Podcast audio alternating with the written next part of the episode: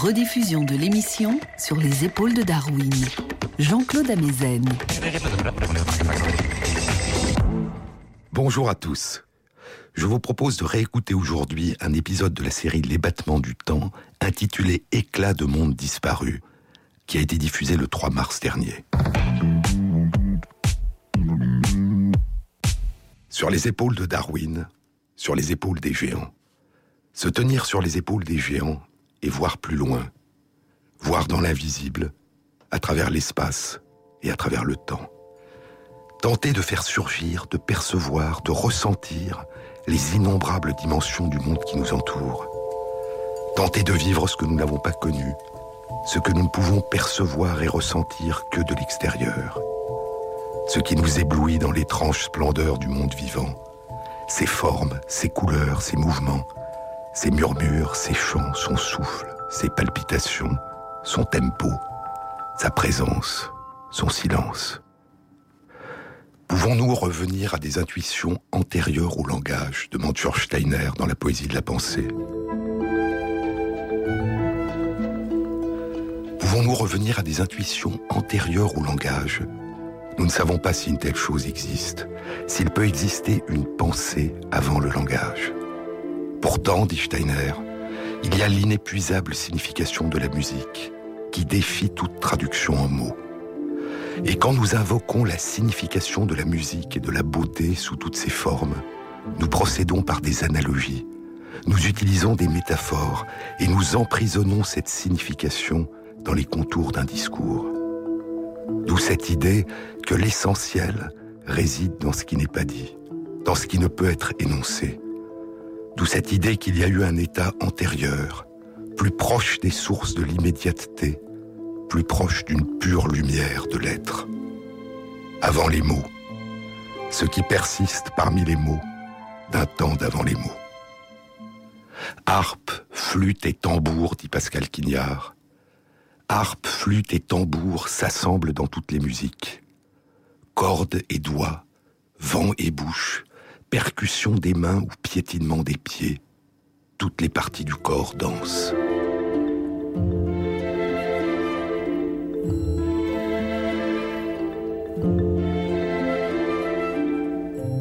Et la musique est une imitation des concerts de la nature, une imitation des chants et des danses de la nature.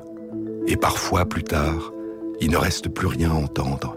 Parfois, il ne reste qu'une trace visible sur le sol. Il ne reste qu'un récit.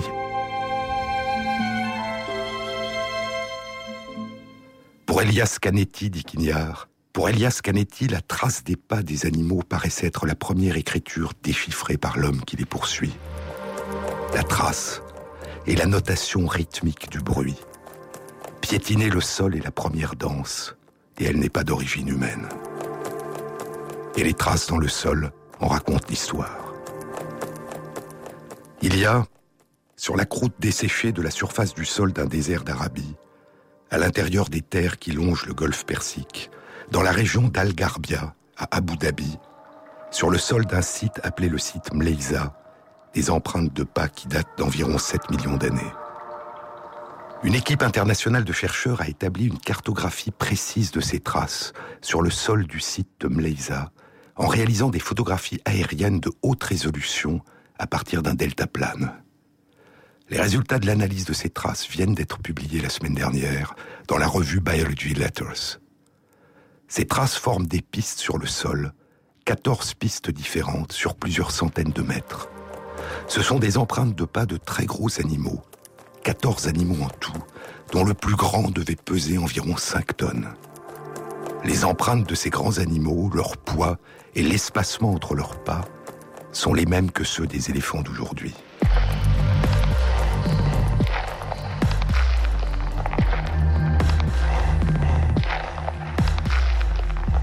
Mais des vibrations du sol sous leurs pas, de leur piétinement, de leur danse, de leur barrissement, de leur voyage à la recherche de plantes pour se nourrir et d'eau pour étancher leur soif.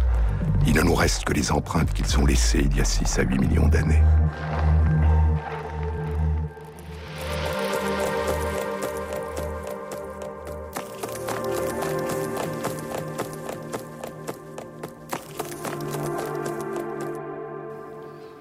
Il n'y a plus depuis longtemps d'éléphants dans cette région, et il n'y avait pas encore, il y a 7 millions d'années, les éléphants d'aujourd'hui.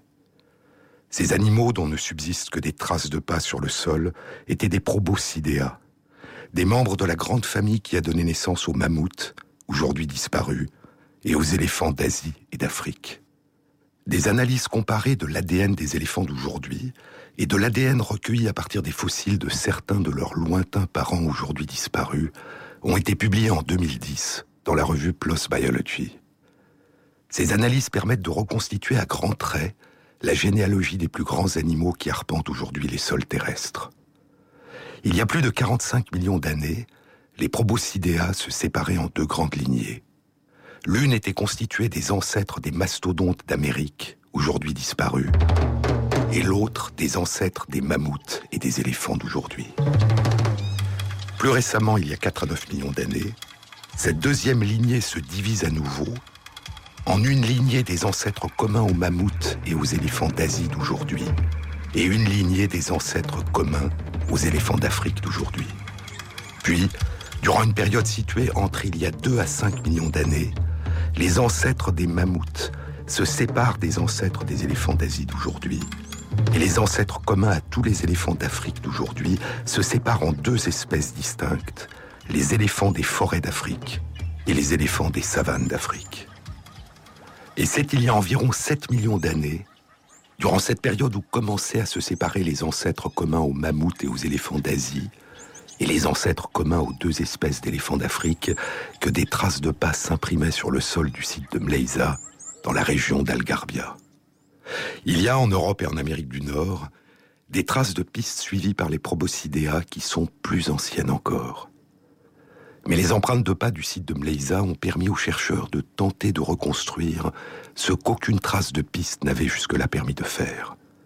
Ces empreintes ont permis aux chercheurs d'entreprendre un voyage à travers le temps vers un passé à jamais disparu et de tenter de reconstruire le comportement de ces ancêtres ou cousins des éléphants d'aujourd'hui, d'essayer de reconstituer leur mode de vie en société.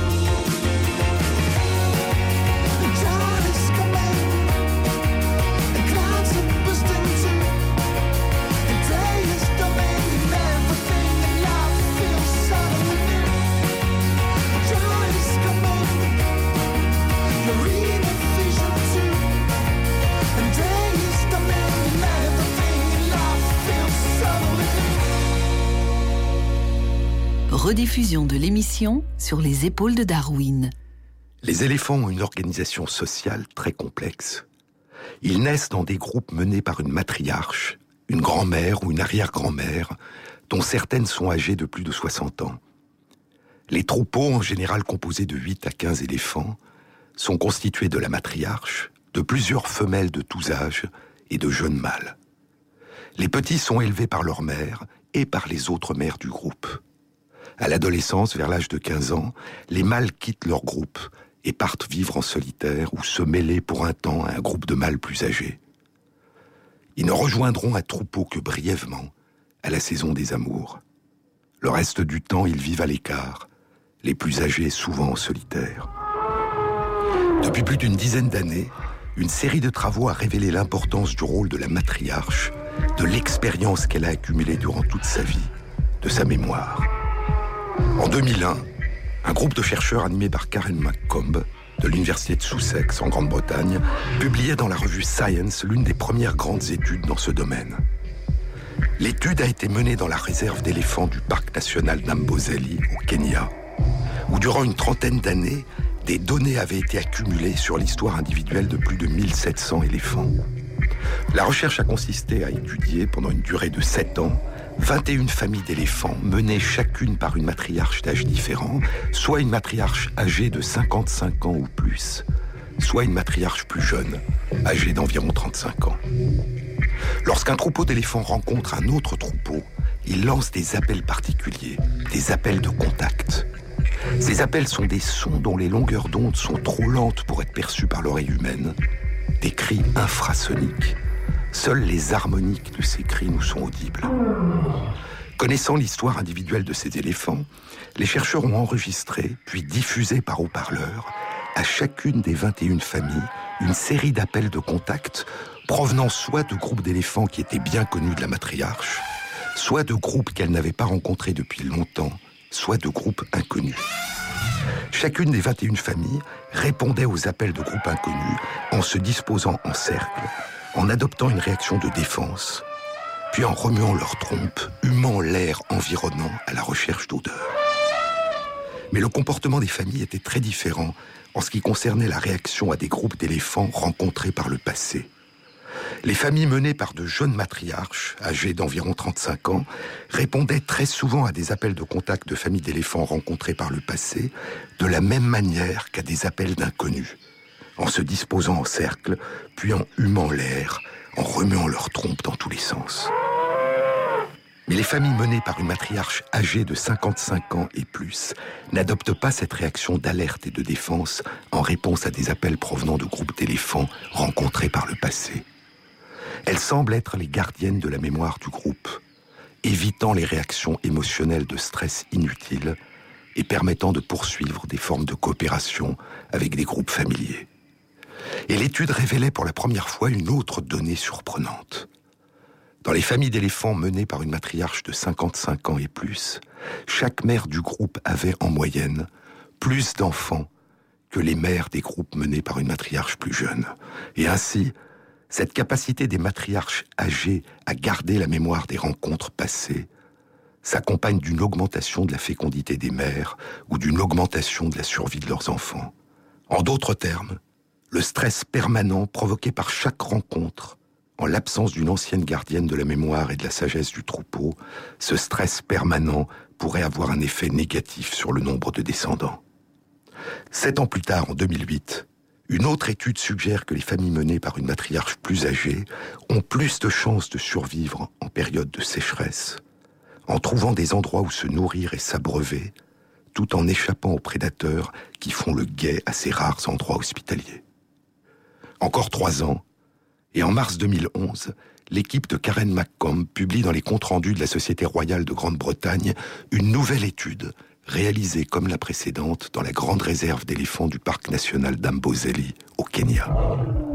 Cette étude concerne le rôle des matriarches dans la réponse des familles d'éléphants à des cris, qui ne sont pas cette fois des cris d'appel émis par d'autres groupes d'éléphants, mais des rugissements de lions. Les lions sont, avec les êtres humains, les seuls prédateurs capables de tuer des éléphants. Ils attaquent les jeunes éléphants qui marchent à la périphérie du troupeau, évitant leur redoutable défense d'ivoire en se précipitant sur les flancs ou sur le dos de leur proie. Les lionnes sont d'excellentes chasseuses, mais quand il s'agit d'attaquer des éléphants, les lions, qui pèsent moitié plus lourd que les lionnes, sont beaucoup plus redoutables. Il suffit d'un seul lion ou de deux lions chassant ensemble pour tuer un jeune éléphant, alors qu'il faut une attaque coordonnée de sept lionnes pour parvenir au même résultat. Karen McComb et son équipe ont diffusé par haut-parleur des rugissements de lions de 1 deux ou trois lions, ou des rugissements de lionnes, une, deux ou trois lionnes, à proximité de 39 familles d'éléphants menées par des matriarches plus ou moins âgés. Les rugissements d'un ou de deux ou de trois lions signalent l'existence d'un danger important pour les jeunes éléphants. En revanche, les rugissements d'une ou de deux ou de trois lionnes ne représentent pas un danger. Toutes les familles d'éléphants, quel que soit l'âge de leur matriarche, ont réagi aux enregistrements des rugissements de trois lions en formant un cercle, comme ces cercles de chariots formés par les colons du Far West lors des attaques d'Indiens qu'ont popularisé les westerns. Des cercles où chaque éléphant adulte est face à l'extérieur, présentant une barrière de défense d'ivoire, et les plus jeunes sont à l'intérieur du cercle. Ce mode de défense très efficace est adopté beaucoup plus vite par les familles d'éléphants menées par une matriarche âgée de 60 ans ou plus, qui dresse immédiatement la tête et déploie ses grandes oreilles, et l'attitude des éléphants qui forment le cercle défensif est beaucoup plus agressive que dans les familles menées par une matriarche plus jeune. Et lorsque l'enregistrement diffuse les rugissements d'un seul lion, ou de deux lions, les familles d'éléphants menées par une matriarche âgée réagissent de la même manière, alors que les familles d'éléphants menées par une matriarche plus jeune ont tendance à ne pas réagir et à ne pas adopter une attitude de protection des jeunes. Elles ont tendance à sous-estimer le danger. Et ainsi, la présence d'une matriarche âgée dans une famille d'éléphants a pour effet de mieux protéger les jeunes des attaques des lions.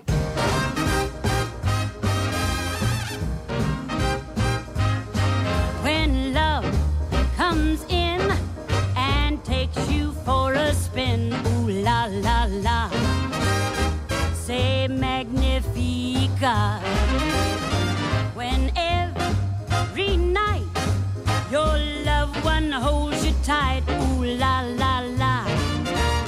Say magnifica. But when one day your loved one drifts away, ooh la la la.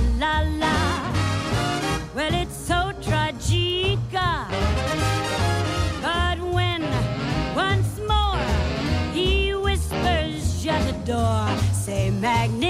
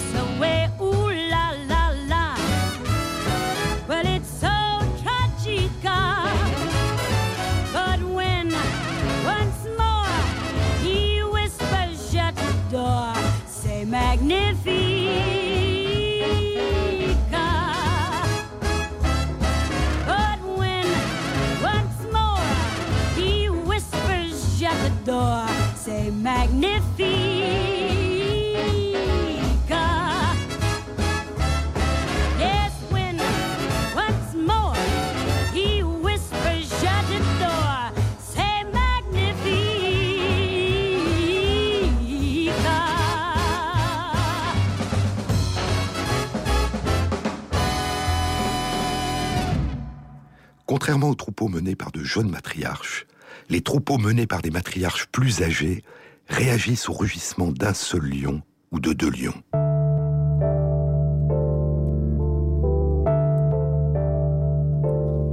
Ce n'est pas que les matriarches plus âgées soient plus craintives que les jeunes, elles ne réagissent pas, pas plus que les jeunes matriarches, aux enregistrements des rugissements d'une, deux ou trois lionnes qui ne présentent pas de danger. Elles ne sont pas plus craintives, elles estiment mieux le danger et organisent mieux les défenses. Et ainsi, la présence d'une matriarche âgée dans une famille d'éléphants a au moins trois effets bénéfiques sur la santé et la survie des membres du groupe et sur le nombre de ses descendants. Premièrement, une diminution des conséquences délétères des stress inutiles en cas de rencontre avec des groupes connus d'éléphants. Deuxièmement, une augmentation de la probabilité de trouver des ressources vitales en cas de période de sécheresse. Et troisièmement, une augmentation de la protection des jeunes en cas de rencontre avec un lion. La présence d'une matriarche âgée, d'une mémoire et d'une sagesse accumulée de dizaines d'années d'expérience, donne au groupe une capacité d'adopter rapidement des décisions collectives, de faire des choix collectifs qui bénéficient à chacun de ses membres.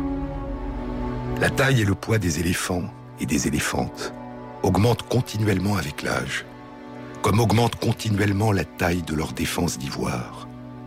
Les seuls prédateurs qui menacent ces gigantesques matriarches sont les humains. Et à cause de la taille de leur défense, elles sont une cible de prédilection pour les trafiquants d'ivoire.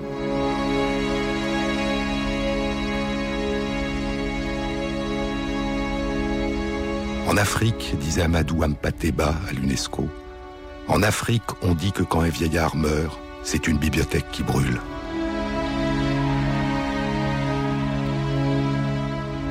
Dans le monde des éléphants, quand nous tuons une matriarche, c'est la mémoire et la sagesse d'un groupe que nous détruisons.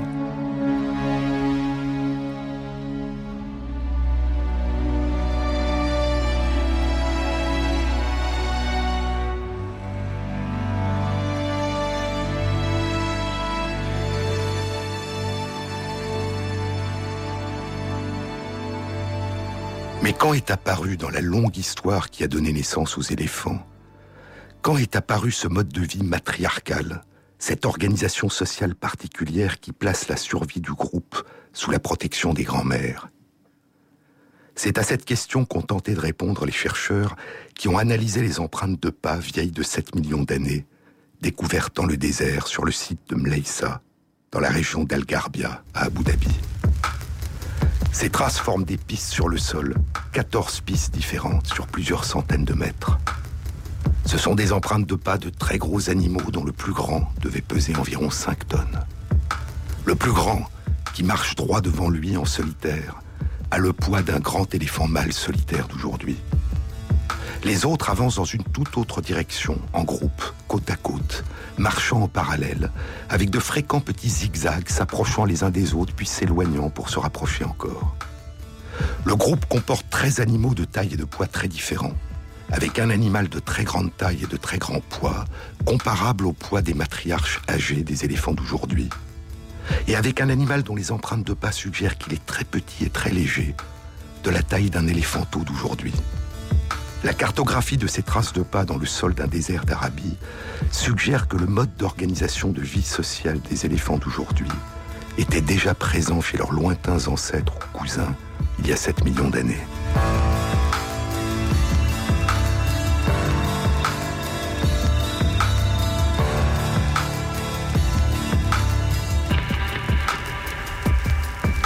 À cette époque, il n'y a pas encore d'humains sous la forme actuelle.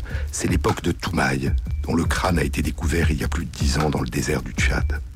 À cette époque, il n'y a pas encore d'éléphants sous leur forme actuelle. Ce que suggère la trace de ces pas dans le sol, la première danse, la notation rythmique du bruit, disait Elias Canetti, la première écriture déchiffrée par l'homme, c'est qu'à cette période reculée, la mémoire et la sagesse des matriarches guidaient déjà les troupeaux.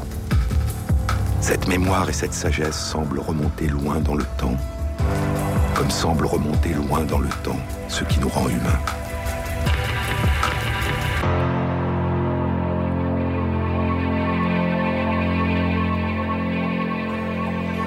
Piece out our imperfections with your thoughts. Éliminez nos imperfections à l'aide de vos pensées. Into a thousand parts divide one man and make imaginary puissance. Et faites émerger votre puissance d'imagination, dit Shakespeare dans le prologue de Henri V, en s'adressant aux spectateurs de la pièce de théâtre qui va commencer. Printing their proud hoofs in the receiving earth. Pensez, quand nous parlons de chevaux, que vous les voyez imprimer leurs fiers sabots dans la terre. Sur la scène vide du site Mleiza, sur le sol du désert, il ne reste que des traces de pas. Le balancement des corps qui avancent, les barrissements, les regards, les appels en infrasons, les réponses collectives aux rencontres avec leurs semblables et les réactions aux cris de leurs prédateurs, nous ne pouvons les faire émerger que dans notre imagination. Loin de là, sur un autre continent, plusieurs dizaines de millions d'années plus tôt, d'autres recherches dévoilent un fragment d'un passé à jamais disparu. révèlent des éclats fugaces des métamorphoses du vivant.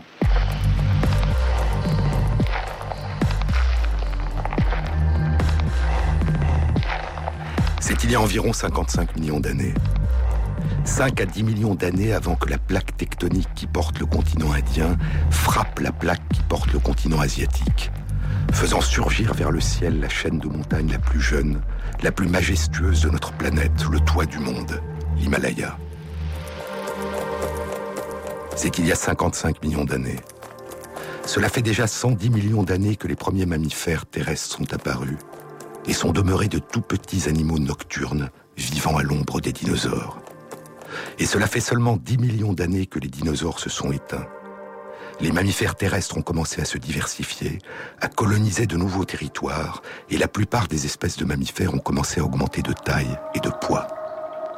Le climat fluctue, varie, se modifie, et durant une période d'environ 130 000 ans, survient un réchauffement climatique extrême la quantité de gaz carbonique, de dioxyde de carbone, va augmenter considérablement dans l'atmosphère, et la température moyenne, qui est déjà plus élevée qu'aujourd'hui au début de cette période, va encore augmenter de 5 à 10 degrés Celsius. Quels ont pu être, il y a 55 millions d'années, pour les différentes espèces de mammifères en train de se déployer, les effets d'un tel réchauffement climatique? Pour les animaux à sang chaud qui contrôlent la température de leur corps, les mammifères et les oiseaux, une série de travaux suggère que les animaux de nombreuses espèces qui vivent actuellement dans des régions plus chaudes ont en général une taille et un poids du corps plus réduits que les animaux de la même espèce ou d'espèces proches qui vivent dans des régions moins chaudes. Ce phénomène a reçu le nom de loi de Bergman. L'idée est que l'élévation de la température ambiante exige une dépense supplémentaire d'énergie pour empêcher la température corporelle de s'élever, et que cette dépense d'énergie croît à mesure que la taille et le poids de l'animal augmentent. La loi de Bergman postule que la diminution de taille et de poids des espèces est une réponse adaptative à cette contrainte énergétique. Mais il ne s'agit que d'études comparatives entre des espèces vivant sous différents climats et beaucoup d'autres facteurs écologiques peuvent intervenir en plus de la température. Et ce qu'on a appelé une loi, la loi de Bergman, est loin d'être un phénomène universel. Elle n'est retrouvée que pour environ 70% des espèces de mammifères qui ont été étudiées dans le monde. Une équipe de chercheurs des États-Unis a utilisé comme modèle, pour tester la validité de la loi de Bergman, la période d'important réchauffement climatique survenu il y a 55 millions d'années. La question qu'ils ont posée était la suivante. À un même endroit, la taille et le poids d'animaux appartenant à une même espèce ont-ils changé durant ces 130 000 ans de réchauffement? Ils ont pris pour sujet d'étude des chevaux. Et leurs résultats viennent d'être publiés la semaine dernière dans la revue Science. Rediffusion de l'émission sur les épaules de Darwin sur France Inter. Une ombre passait sur le mur au pied duquel tu m'attendais. La main posée sur les blessures que n'importe qui t'avait fait.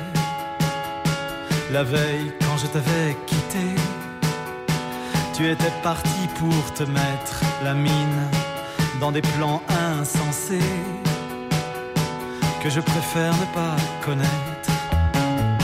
Je t'ai porté jusqu'à chez nous. Heureusement, maman n'a rien vu. J'ai désinfecté ton genou et, et je t'ai mis au lit j'ai veillé sur toi tout le jour. J'ai dit à maman qu'il fallait te laisser dormir, tu geignais. Et c'était comme un chant d'amour. Mais comment vais-je faire pour te faire passer le goût du feu? Mais comment vais-je faire pour, pour te ramener vers le bleu? Vers les îles d'enfance et d'arches suspendues, vers nous deux glissant tout gracile, sur nos vies comme sur un talus. Quand nos pensées ne faisaient qu'une, le sommeil était l'ennemi. Nous ne connaissions pas la nuit, nous n'avions jamais vu la lune.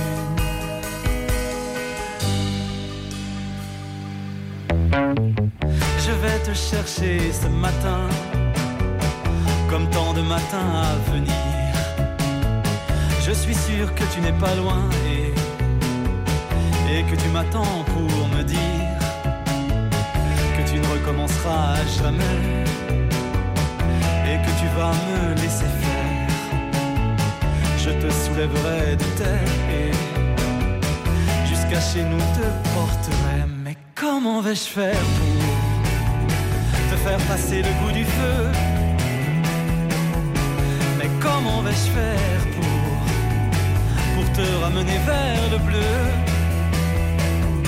Mais comment vais-je faire pour te faire passer le goût du feu? Mais comment vais-je faire pour, pour te ramener vers le bleu?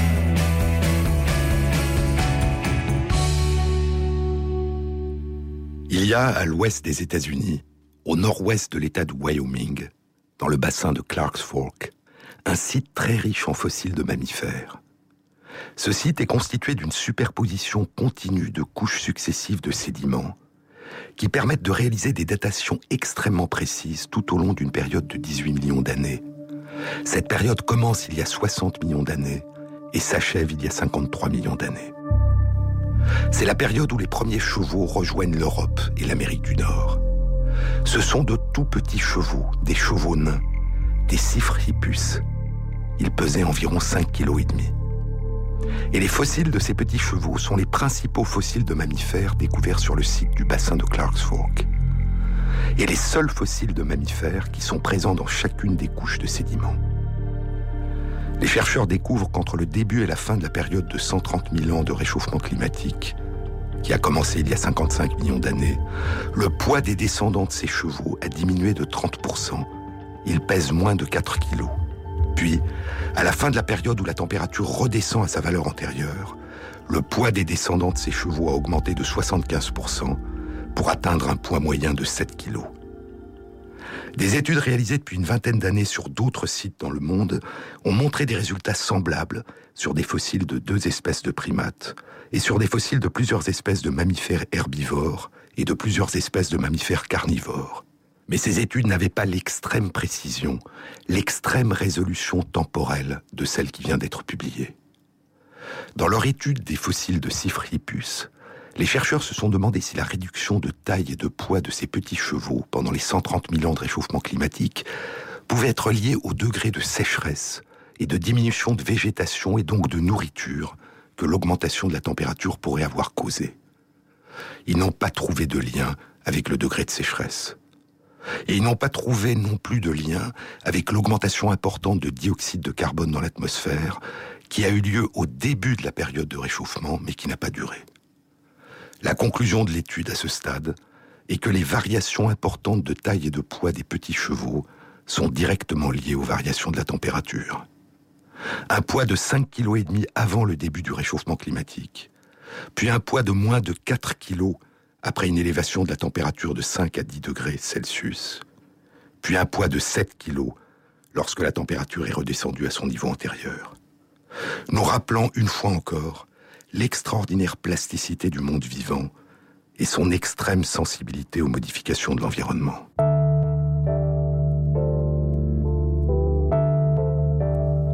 Y a-t-il dans ces événements vieux de 55 millions d'années une préfiguration possible des modifications que pourraient subir les mammifères durant la période de réchauffement climatique qui s'annonce aujourd'hui?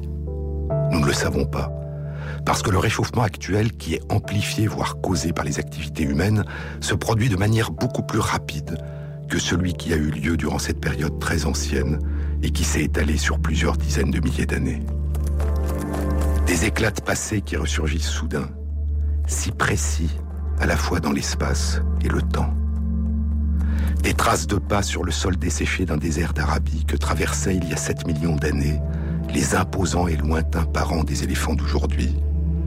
Des fossiles de tout petits chevaux dans les alluvions d'un fleuve du continent nord-américain où ils venaient boire il y a 55 millions d'années. Mais là aussi, Éliminez nos imperfections à l'aide de vos pensées et faites émerger votre puissance d'imagination. Pensez quand nous parlons de chevaux que vous les voyez imprimer leurs fiers sabots dans la terre. Là aussi, le passé émerge d'une patiente reconstruction à partir d'indices disparates. Cette durée de réchauffement de 130 000 ans, il y a 55 millions d'années, cette tranche de temps est une tranche d'espace, une tranche de sédiments qui s'étend sur 35 mètres de profondeur, au milieu des couches étagées des sédiments du site. Le poids des fossiles des petits chevaux a été déduit de la surface de leur première molaire. L'aridité, le degré de sécheresse est déduit de la concentration d'un isotope particulier, d'une configuration particulière de l'oxygène dans l'émail de leurs dents.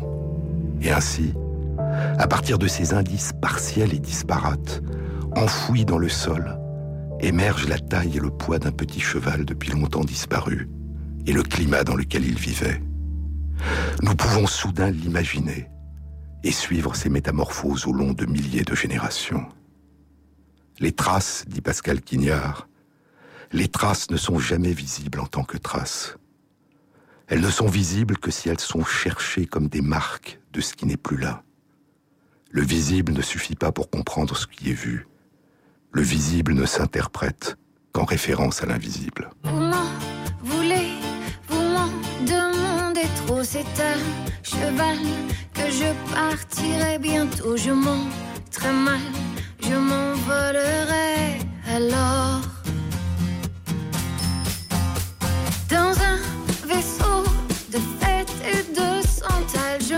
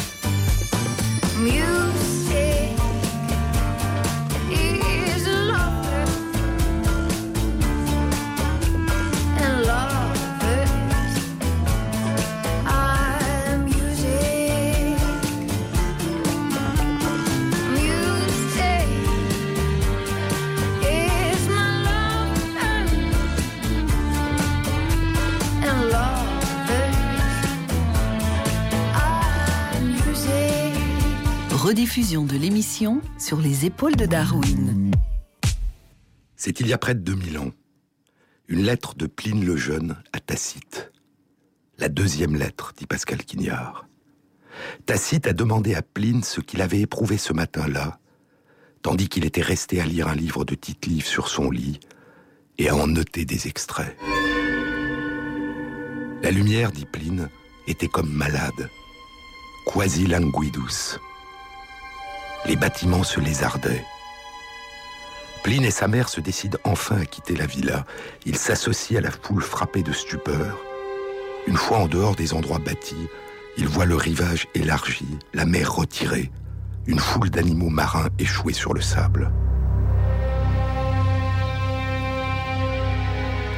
La nuée noire et effrayante, Atra et horrenda, a envahi le ciel. Pline tient le bras de sa mère. La cendre tombait drue. Je me retourne. Une traînée noire et épaisse s'avançait sur nous par derrière, semblable à un torrent qui aurait coulé sur le sol à notre suite. Il s'assoit sur le bord du chemin dans la nuit. La nuit, comme on l'a dans une chambre fermée, toute lumière éteinte. On entendait les gémissements des femmes, les vagissements des bébés, les cris des hommes. On ne pouvait percevoir les visages, on cherchait à reconnaître les voix. La cendre en abondance était lourde, nous nous levions de temps en temps pour la secouer. Je pensais que je périssais avec toutes les choses et que l'immense monde mourait en même temps que moi. Alors, dit Quignard, alors le cratère du Vésuve n'était qu'un sommet. Ses flancs étaient couverts de bois, de vignobles, de buissons et de champs. Le volcan était éteint depuis le début des temps historiques. Sous le règne de Néron, par une journée d'hiver lumineuse, le 5 février 62, les villas tremblèrent, les habitants furent évacués, ils revinrent. 17 ans plus tard, Titus étant empereur, le 24 août 79, ce fut l'éruption. Les Plines étaient là. L'oncle, Pline l'Ancien, y trouva la mort. Une lettre de Pline le Jeune à Tacite, la première lettre concernant cette journée, rapporte sa disparition. Le 9 avant les calendes de septembre, aux environs de la septième heure, ma mère lui apprit qu'on voyait un nuage extraordinaire par sa grandeur et son aspect. Une nuée s'était formée, ayant l'aspect d'un arbre. Dans le ciel, elle faisait penser à un pin déployant ses rameaux. Pline l'Ancien ordonna aussitôt qu'on fit armer un bateau liburnien à deux rangs de rames. Il gagne précipitamment la région que tous fuient, met le cap droit sur le point périlleux et obscur, si libre de crainte que toutes les phases du mal, à mesure qu'il les percevait, étaient notées sous sa dictée, malgré la cendre épaisse et chaude qui tombait sur le pont du navire. Il arrive, la pierre ponce pleuvait, et aussi des cailloux noircis, brûlés, effrités par le feu.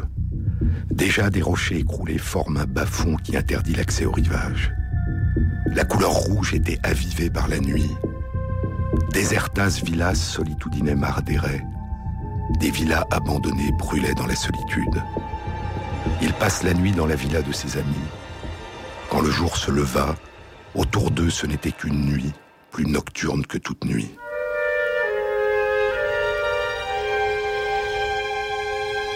Quand le jour revint, dit Pline le Jeune, quand le jour revint trois jours plus tard, son corps fut retrouvé intact.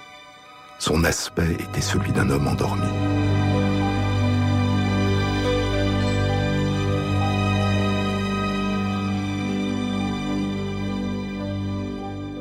Dans son dernier livre, Stephen Greenblatt, qui enseigne les humanités à l'université Harvard, retrace l'histoire de la redécouverte, durant le Quattrocento italien, d'une partie des splendeurs disparues de l'Antiquité grecque et romaine.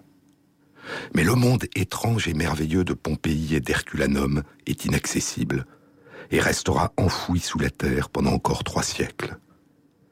L'éruption massive du mont Vésuve, dit Greenblatt, l'éruption massive du mont Vésuve détruisit complètement non seulement Pompéi, mais aussi le petit lieu de villégiature en bordure de mer dans la baie de Naples, Herculanum.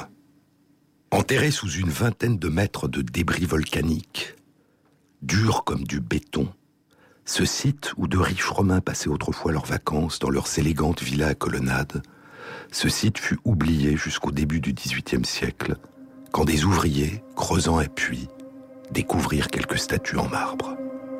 Alors seulement, les villes de Pompéi et d'Herculanum, préservées par le désastre de cendres, de lave et de pierres qui les avaient anéanties, ont commencé à ressurgir de l'oubli. Les deux théâtres, les thermes, les villas, la maison du faune, la maison des chastes amants, la villa des mystères, leurs splendides peintures murales, leurs mosaïques, leurs statues de marbre et de bronze. Et dans la villa des papyrus est découverte à la fin du XVIIIe siècle une bibliothèque emplie de plus de mille livres, de plus de mille rouleaux de papyrus, en partie calcinés, dont seuls des fragments sont encore lisibles. Beaucoup plus tôt, dans la profondeur des temps géologiques, il y a 300 millions d'années.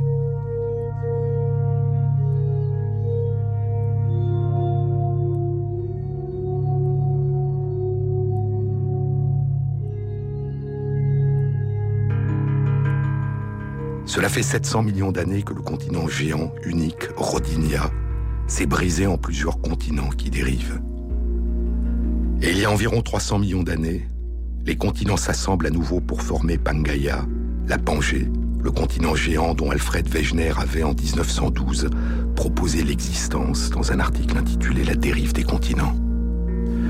Pangaea, littéralement toute la Terre, un seul continent géant, entouré par un seul océan géant, Pantalassa, littéralement toute la mer, la mer universelle.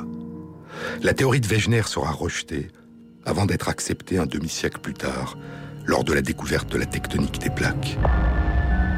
Puis la Pangée se brise il y a environ 200 millions d'années en deux continents, Gondwana et l'Eurasia, qui dérivent et se fragmentent à leur tour.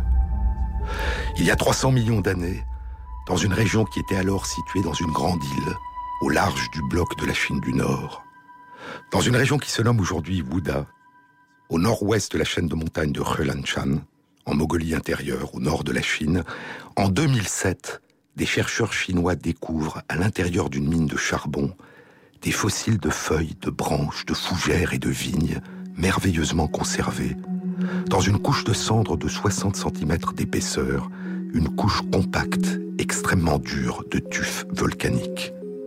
Une forêt entière, fragmentée en morceaux, compactés, fossilisés. Une forêt entière qu'une éruption volcanique, il y a 300 millions d'années, a dévastée, détruite, ensevelie sous la cendre et la lave sur une longueur de 10 km. Et à partir de ces fragments fossilisés, une équipe de chercheurs chinois et américains a reconstitué cette forêt, a reconstruit le déploiement entier de la forêt sur une surface d'un kilomètre carré. Une Pompéi végétale, écrivent les chercheurs. Leur étude vient d'être publiée la semaine dernière dans les comptes rendus de l'Académie des sciences des États-Unis. Elle présente leur analyse, de nombreuses et splendides photos des fossiles et une reconstitution sous la forme de peinture artistique de l'ensemble de la forêt. C'est une étrange forêt tropicale, composée d'arbres, de fougères et de vignes depuis longtemps disparus. Une forêt qui pousse sur une tourbe recouverte de quelques centimètres d'eau. La canopée est formée d'arbres fougères, les arbres maratialéens, hauts de 10 à 15 mètres. Par endroits, surgissent au-dessus de la canopée les troncs élancés de grands arbres, hauts de plus de 25 mètres. Ceux qui s'élèvent le plus haut et sont surplombés par leurs plumets de feuillage sont les sagillaires, une espèce aujourd'hui disparue. Un peu moins haut sont les cordettes, une forme ancienne de conifères dont l'aspect nous est plus familier. Un peu en dessous de la canopée sont les arbres Tingia et Paratingia, qui appartiennent au groupe des Noegératiales, un groupe d'arbres à spores aujourd'hui disparus. Et plus près du sol encore, une vigne et de nombreuses espèces de fougères. En tout, six groupes de plantes différentes, dont la répartition varie au long de la forêt reconstituée sur un kilomètre carré. À différents endroits, certains des groupes d'arbres sont plus nombreux que les autres. À mesure que nous avançons dans cette promenade imaginaire sous la canopée, la forêt change, se transforme. Des éclats de passé, des traces, des témoignages muets que la recherche fait surgir de l'oubli.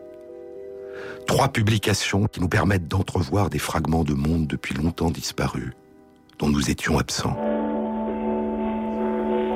Il y a 7 millions d'années, il y a 55 millions d'années, il y a 300 millions d'années. Trois publications qui arrachent ces fragments à l'oubli. La vérité, dit Quignard, la vérité se disait en grec aletheia. Aletheia est le non oublié. Est vrai ce qui ne parvient pas à s'oublier. Le grec aletheia, qui arrache à l'oubli, se traduit en latin par revelatio, qui tire le voile. Non-oubli, qui arrache le voile qui cachait le passé, qui inscrit soudain dans notre mémoire ce que nous n'avions encore jamais connu. Il n'y a pas, dit Quignard, il n'y a pas de passé qui ressurgisse et qui ne procure une sensation de naissance, une sensation de joie. La joie tragique, poursuit Quignard, la joie tragique d'avoir retrouvé le perdu.